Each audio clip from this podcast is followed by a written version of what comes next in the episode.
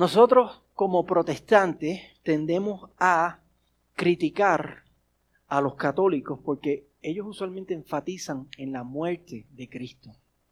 Uno ve los crucifijos y tienen al, Jesús ahí. Ah, y nosotros, como protestantes, tendemos a enfatizar más en qué? En la resurrección. no está muerto, ¿verdad? Él resucitó. Y yo creo que en general eso, eso está bien, es importante porque, porque Cristo no está muerto, porque Él no está muerto y porque Él, ¿verdad? Él resucitó por nosotros y, y está reinando en gloria. Pero la realidad es que a veces nosotros como protestantes tendemos a brincar muy rápido a la resurrección. Vamos muy rápido a la resurrección y tendemos a olvidar que Él sufrió y que Él murió. Y también que fue sepultado, estuvo tres días muerto, tres días enterrado, cerca de 39 horas de silencio, de angustia, de dolor. Y hoy vamos a estar, eh, vamos a estar viendo eso, acerca del entierro de Jesucristo, acerca de, ese evento tan importante. Es triste, es sombrío, es, es serio que el Hijo de Dios murió, que fue enterrado y nos debe causar como creyentes esto que vamos a ver hoy, nos debe causar cierto luto emocional y espiritual. Que el Eterno el glorioso creador, como hemos estado viendo en el libro de Juan, como Juan lo presenta desde el capítulo 1, Él es el eterno, Él es glorioso, Él es el que creó todas las cosas, que se hizo hombre, que éste sufriera de esta manera y muriera por nosotros y estuviera enterrado por tres días. Eso nos debe causar cierto luto, es cierta tristeza espiritual. Pero no solo eso nos debe causar, también nos debe causar a la misma vez gozo. Nos debe causar también satisfacción, nos debe causar placer espiritual, una alegría espiritual, porque con su muerte y con su sepultura Cristo transformó las cosas, transformó nuestras vidas y lo hizo para su gloria y para nuestro bien. Y hoy vamos a ver, vamos a estar viendo en este pasaje tres cosas que fueron transformadas con la muerte y con la sepultura de Cristo para que nosotros, como creyentes, por un lado, podamos sentir ese luto espiritual, pero sobre todo, por otro lado, hagamos fiesta espiritual. Nos alegremos espiritualmente en el Señor porque con su muerte Él transformó las cosas y eso nos anima a vivir para el Señor.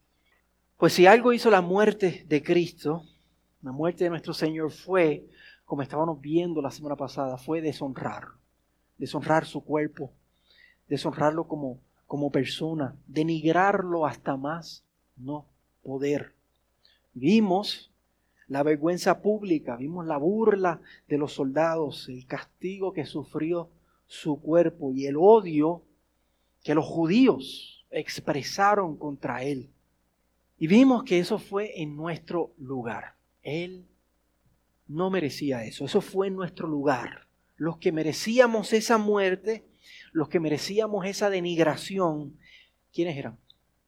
Nosotros, por, por nuestro pecado, por vivir vidas dedicadas a negarnos en darles, en darle la gloria al Rey del universo que nos dio la vida y que nos creó para darle la gloria. Pero de tal manera amó Dios al mundo que envió a su único Hijo. Y Él fue deshonrado en nuestro lugar. Y Él recibió la muerte que nosotros merecíamos. Pero toda esa deshonra y toda esa vergüenza que vimos la semana pasada, toda esa burla, todo ese odio todo ese castigo y todo ese sufrimiento se acabaron el momento que Cristo murió. Antes de su muerte, los judíos, Pilato, los soldados, el público de Jerusalén, ellos hicieron con Cristo lo que les dio la gana. Lo humillaron hasta más no poder. Pero el momento que Él murió, todo eso se acabó. En el texto que acabamos de leer podemos observar una, una reversa ¿Qué ocurre? El Señor pasa de, de total deshonra a total honor. Y vamos a ver por qué. Primero, se supone que por la ley romana, que uno condenado a crucifixión, especialmente por sedición, que es el caso de Cristo, porque Él se hizo rey en lugar de César, eso, esa fue la sentencia que se le dio, se supone que su cuerpo hubiera sido dejado en la cruz, allí por días y quizás semanas. Carne de carroña para los buitres y espectáculo público para el pueblo. Y luego, lo que quedara del cuerpo, tirarlo al equivalente de lo que hoy sería un vertedero público y que allí se descompusiera con el resto de la basura. Eso es lo que se supone que, le hubiera pasado al cuerpo de Cristo según la ley romana. Pero eso no ocurrió. El versículo 28 nos dice que José de Arimatea pide permiso a Pilato, pide el cuerpo de Jesús y Pilato, conociendo la ley romana, le concede eso al Señor. Ahora, la ley judía por la ley judía se supone que uno que fuera condenado por el Sanedrín, como le pasó a Jesús, especialmente por blasfemar el nombre de Dios, no fuera permitido ser enterrado de manera honrosa. Ni enterrado, que eso significa que no, no pudiera haber sido enterrado con la familia, ni enterrado cerca de la ciudad. Había un lugar especial lejos de la ciudad, designado para enterrar a criminales y para enterrar a blasfemos que habían sido condenados por, por el Sanedrín. Pero eso tampoco ocurre. Nos dice el versículo 41 que Cristo es enterrado dentro de los límites de la ciudad y en un sepulcro nuevo en un sepulcro especial, uno esculpido en piedra, un sepulcro que por su descripción y, y, correspondiendo a la cultura judía, era un sepulcro que era para personas de mucho honor, personas de clase alta. Y encima de todo esto, vemos que su cuerpo es tratado con el más alto cuidado y con el más, más, alto honor. En los versículos 39 al 40 vemos que es envuelto en linos y recubierto con muchísimas libras de especias aromáticas. Algo que no solo costaba mucho, sino que según el testimonio histórico, esto era algo que era designado y hecho solamente a personas de mucho honor. La manera que trataron el cuerpo de Cristo era una manera que se trataba el cuerpo de reyes o el cuerpo de personas que merecían mucho honor. ¿Y por qué es esto? Porque el momento de la muerte de Jesús se acabó la humillación. En ese momento se acabó la deshonra. Jesucristo pasó de denigración a honor en el momento que Él murió. Es como si el Padre mismo, como si Dios mismo Padre hubiera descendido del cielo el momento que Cristo murió y gritara, se acabó el abuso con mi hijo. Ya se acabó, ahora me lo van a tratar con los más altos honores. Es como si Cristo hubiera muerto como, como un veterano de guerra. Su cuerpo acribillado y machacado por la lucha y por el combate, pero ahora enterrado como un héroe y tratado con toda gala y con todo honor. Filipenses 2, 8 y 9 nos dice que Cristo en su muerte se humilló hasta lo más bajo, pero también nos dice que por eso mismo, porque Él fue obediente hasta la muerte y muerte de cruz, Dios lo exaltó hasta lo sumo. Y nosotros sabemos, por el testimonio de la palabra, que esa exaltación de Dios culmina con su resurrección y con su coronación celestial cuando Cristo asciende al cielo y se sienta en su trono como Rey de Reyes y como Señor de Señores. Ahí culmina la exaltación del Señor, pero esa exaltación tiene su comienzo en su sepultura, en la manera que Cristo fue sepultado, enterrado con todo honor y con toda distinción. Eso es lo primero que vemos en este pasaje, cómo la sepultura, la muerte de Cristo transforma las cosas. Él comienza a pasar de total deshonra a total honor. Pero también vemos en este pasaje unas personas que son transformadas por la muerte de Cristo. Este pasaje nos presenta dos personajes algo, algo desconocidos, pero interesantes también, y estos son José de Arimatea y Nicodemo. De Nicodemo ya hemos escuchado en el libro de Juan, los que han estado con nosotros. En Juan 3 nos dice que él está interesado en hablar con Jesús. Él quiere conocer al Señor. Y el Señor le dice a él, de entre varias de las cosas que le dice, a él fue que le dijo que para tú ver y para tú entrar en el reino de los cielos hay que qué? Hay que nacer de nuevo. Y fue a él que Jesucristo le dijo el famoso verso de Juan 3:16. De tal manera amó Dios al mundo. De Juan de Arimatea no hemos visto nada en el Evangelio de Juan. Los otros evangelios lo mencionan también al final de cada uno de ellos. Lo mencionan aquí en el momento de la sepultura de Jesús. Y ellos tienen tres cosas en común.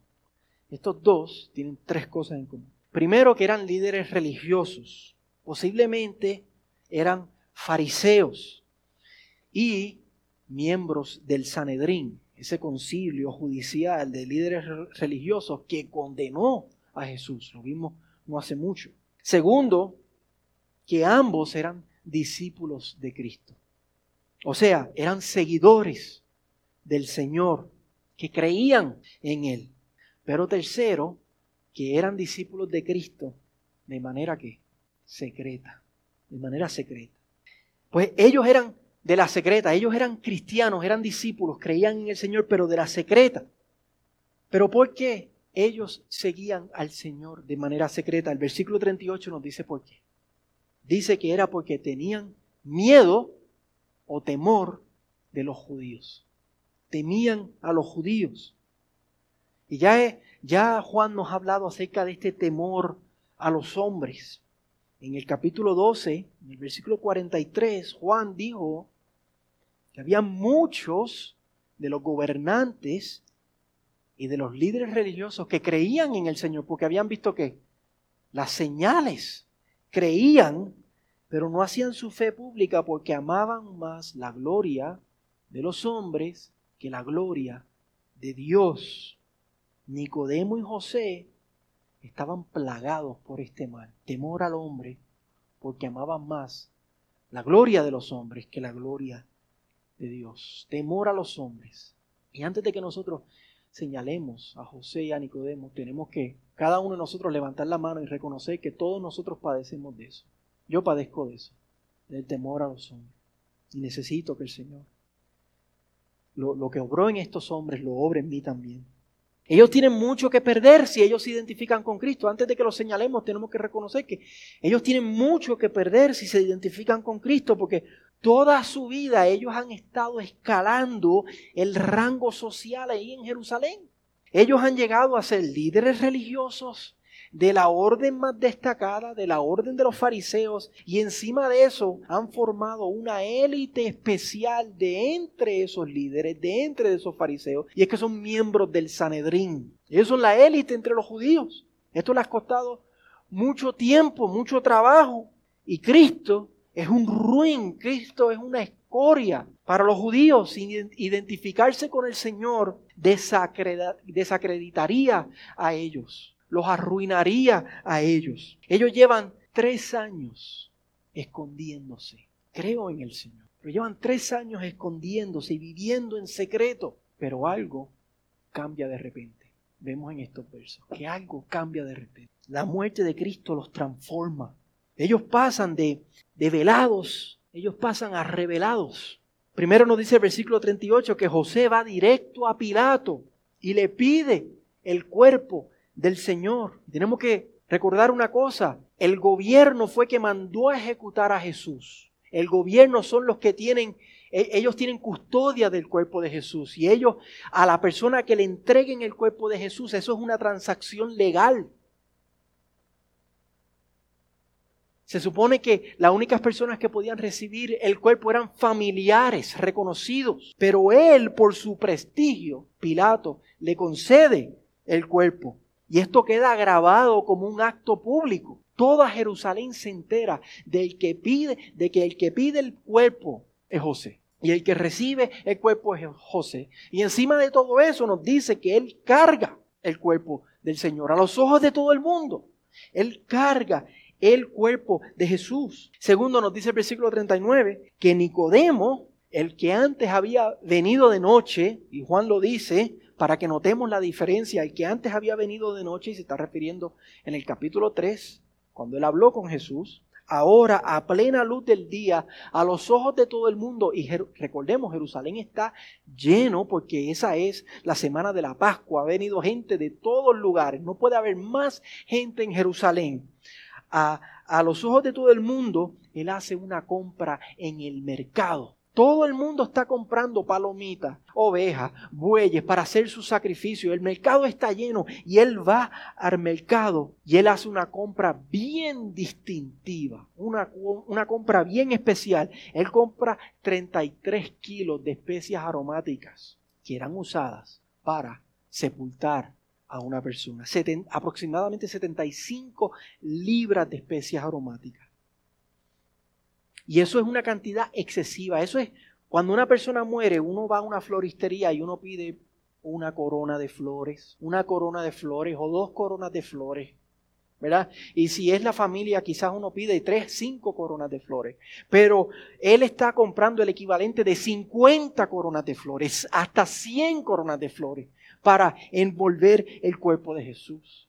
Es una compra bien distintiva. Todo el mundo está diciendo, ¿Qué está pasando? ¿Por qué Él está gastando tanto? ¿Para qué es esto? ¿Quién se murió que requiere tanto gasto? Se está preguntando la gente, los que le están vendiendo. Todo el mundo está hablando de esta compra que ha hecho Nicodemo. Y en el versículo 40 nos dice que los dos preparan el cuerpo de Jesús. Esto es un chisme, esto es un escándalo público. Todo el mundo está hablando de esto. Que dos miembros del Sanedrín, José de Arimatea y Nicodemo, están trabajando con el cuerpo del criminal, del blasfemo, del ruin que murió en esa cruz. ¿Dónde quedó el temor a los hombres? ¿Dónde quedó el temor al que dirán? ¿Dónde quedó el amor a la gloria de los hombres? ¿Dónde quedó el amor al rango social, al crédito social que ellos tenían? ¿Dónde quedó?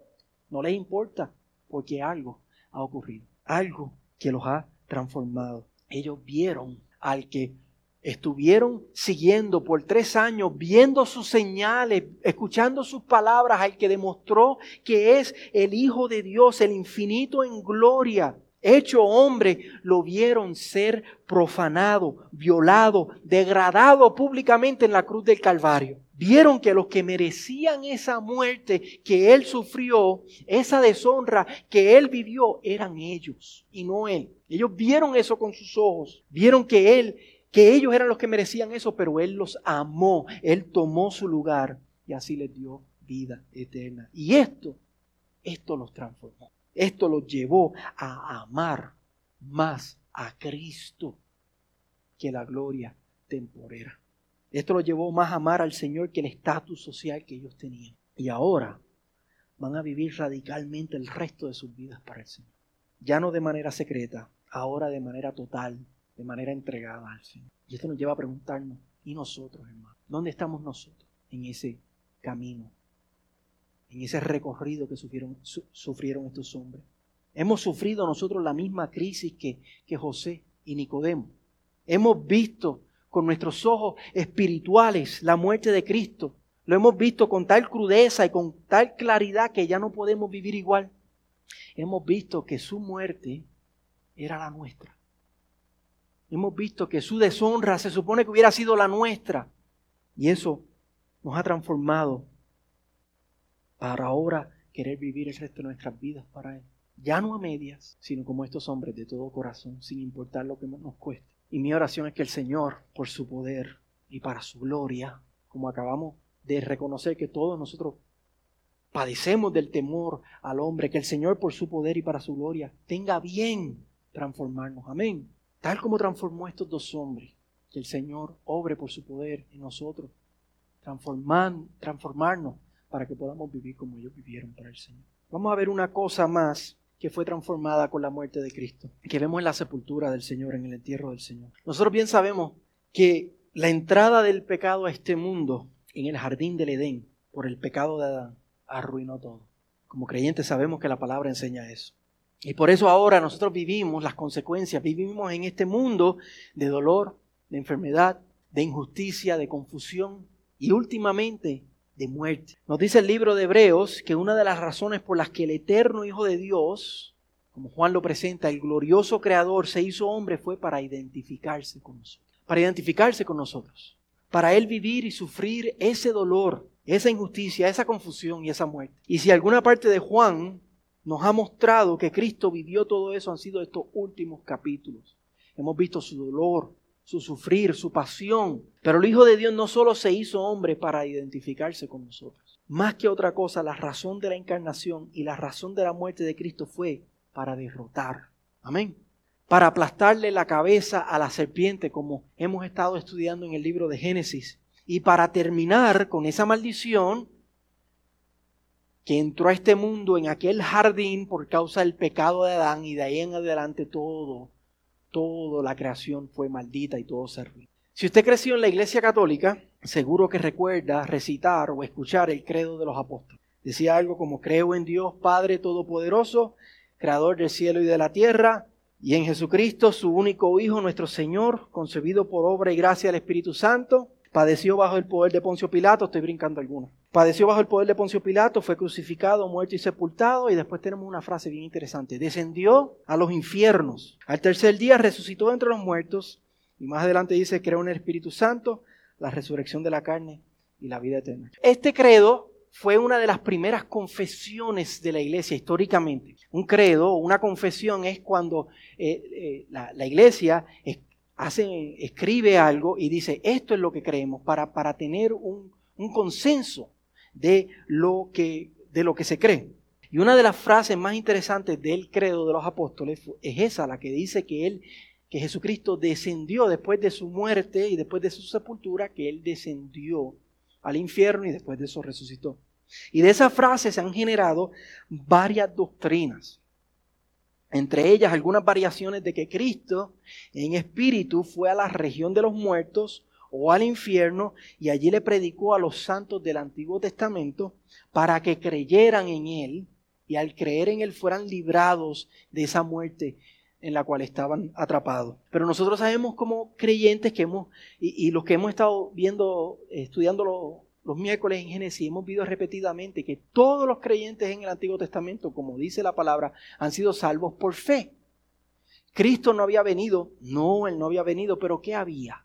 Las promesas de Cristo. Y que mientras ellos creían en las promesas del Señor, ellos estaban creyendo retrospectivamente en el Señor. Y por tanto, como ellos ya habían puesto su fe en las promesas del Señor, ellos no necesitaban que alguien les predicaba, predicara, ellos no necesitaban que fueran salvos. Ellos, al igual que Matusalén y Elías, que fueron trasladados a la presencia del Señor cuando los creyentes en el Antiguo Testamento que habían puesto fe en las promesas del Señor, cuando ellos morían, pasaban al mismo lugar donde pasó Matusalén y Enoch, perdón, Enoch y Elías pasaron a la presencia del Señor. Entonces, ¿qué hacemos con esa frase del credo de los apóstoles que dice que Él descendió a los infiernos? Dos cosas. Primero, que las versiones más antiguas del credo no incluyen esa frase. Una frase que fue añadida luego, producto del divagar doctrinal de la iglesia en su historia mientras se alejaban de la centralidad de las escrituras. Y segundo, que es basada en un solo verso bíblico, en 1 de Pedro 3, capítulo eh, versículos 20 al 19, que es un versículo difícil de interpretar, que dice, porque también Cristo murió por los pecados una sola, una sola vez, el justo por los injustos para llevarnos a Dios, muerto en la carne, pero vivificado en el Espíritu. En el Espíritu también fue y predicó a los espíritus encarcelados. Es un, es un verso difícil de interpretar y, y, tiene muchas interpretaciones que podemos llamar eh, eh, sanas, dentro de los parámetros sanos. Y a mí la que más sentido me hace y se las comparto es que Cristo cuando murió, una de las cosas que hizo, además de estar en el paraíso, porque le dijo a uno de los ladrones que estaban al lado de él, hoy vas a estar conmigo en el paraíso. Además de eso, fue que fue a un lugar espiritual donde hay espíritus encarcelados. El resto de eh, versículo 20 y 21 del capítulo 3 de 1 de Pedro habla de eso. Donde hay espíritus encarcelados, posiblemente el de los ángeles caídos, que en, que en Génesis 6 intentaron corromper la descendencia de la mujer. ¿Por qué? Porque la promesa de Dios era que un descendiente de la mujer, ¿qué iba a hacer? Le iba a aplastar la cabeza a la serpiente e iba a terminar con la maldición. Así que ellos quieren o querían evitar eso por medio de corromper el linaje de la mujer. Esto fue un acto de rebelión tan serio que terminó en el diluvio. Pero no solo en el diluvio, sino que también en que estos espíritus fueran encarcelados hasta el juicio final. Entonces, una vez Cristo completó su obra en la cruz, o sea, una vez que Cristo le aplasta la cabeza a la serpiente, una vez el descendiente de la mujer cumple su misión, Él va a este lugar espiritual donde están estos espíritus que trataron de evitar eso miles de años atrás y Él proclama su victoria. Esa palabra predicó a espíritus encarcelados en el griego es la palabra queruzo, que más que, significa más que predicar, significa proclamar, como cuando tú proclamas una victoria. Entonces eso es lo que hace el Señor. Él va a este lugar y es como si dijeran, ustedes intentaron, ustedes intentaron que yo no llegara, ustedes intentaron detener el plan de Dios por medio de corromper el linaje de la mujer, pero hey, ya yo terminé, ya yo completé la obra, ya yo le aplasté la cabeza a la serpiente y él le proclama su victoria.